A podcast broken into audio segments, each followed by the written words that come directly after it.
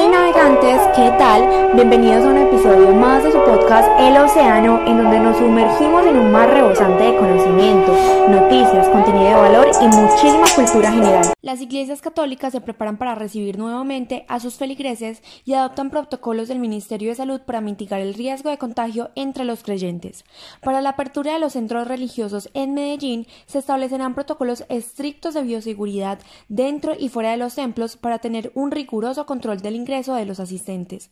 El padre Diego Alejandro Díaz, delegado arzobispal para las comunicaciones de la Arquidiócesis de Medellín, cuenta cuáles son estos protocolos. Están los protocolos básicos de bioseguridad, que es el uso permanente del tapabocas, la desinfección de las manos y del calzado al ingreso de la iglesia, la ubicación de todos los feligreses que participen de las Eucaristías, eh, sentados, ubicados a dos metros de distancia del siguiente, de la siguiente persona.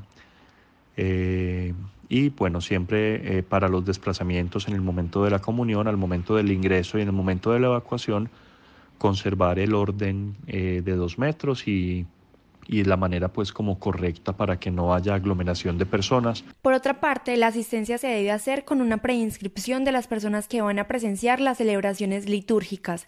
Cada párroco será el encargado de establecer el proceso para realizar dicha inscripción. El padre Diego explica quiénes pueden asistir a las Eucaristías. Pueden ingresar personas mayores de 70 años y personas menores de 18 años. El gobierno nacional autorizó que estas personas pudieran también participar de la Eucaristía. Respecto al aforo permitido en las iglesias, a partir del 1 de septiembre y hasta el 15, cada iglesia podrá tener la participación de 50 personas.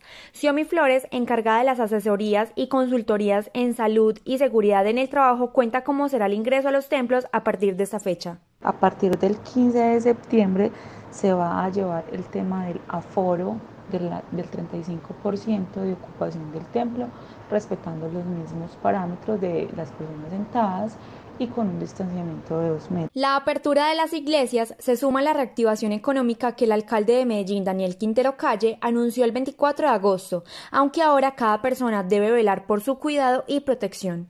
Informó para Espacio Urbano Cristina Cano.